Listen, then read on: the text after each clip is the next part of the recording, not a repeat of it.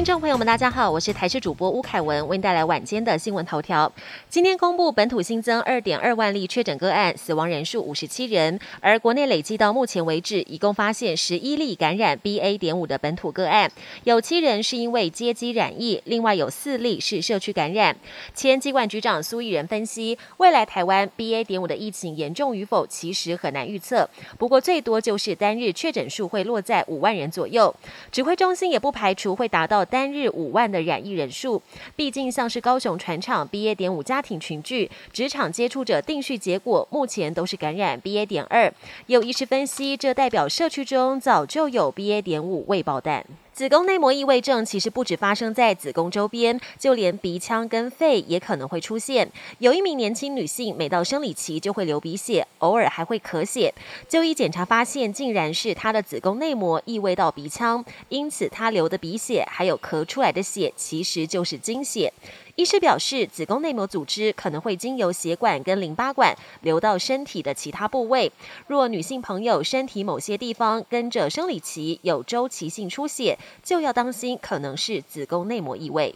不少人会利用艳阳天洗棉被、晒棉被，但有民众越洗鼻子过敏越严重。医师进一步询问才发现，关键就在晾被的场所是在户外，而且周边还有路树。刚洗完的被子湿湿的，导致空气污染的悬浮微粒，户外的虫子产卵跟花粉等等，通通吸附到了棉被上，反而使过敏更加严重。医师建议民众可以用五十五到六十度的温热水洗背，再烘干熨烫。另外，也可以使用除湿机，降低环境湿度，减少尘螨附着。国际焦点：为了与中国抗衡，美国众议院二十八号以两百四十三票赞成、一百八十七票反对通过了晶片法案。这项法案是美国产业政策的重大尝试，重点在于提供美国半导体产业约台币一点五五兆的政府补贴，并给予在美设厂的业者约台币七千两百亿的税务减免。同时，法案也授权在未来十年拨款约台币六兆的经费来鼓励半导体研发。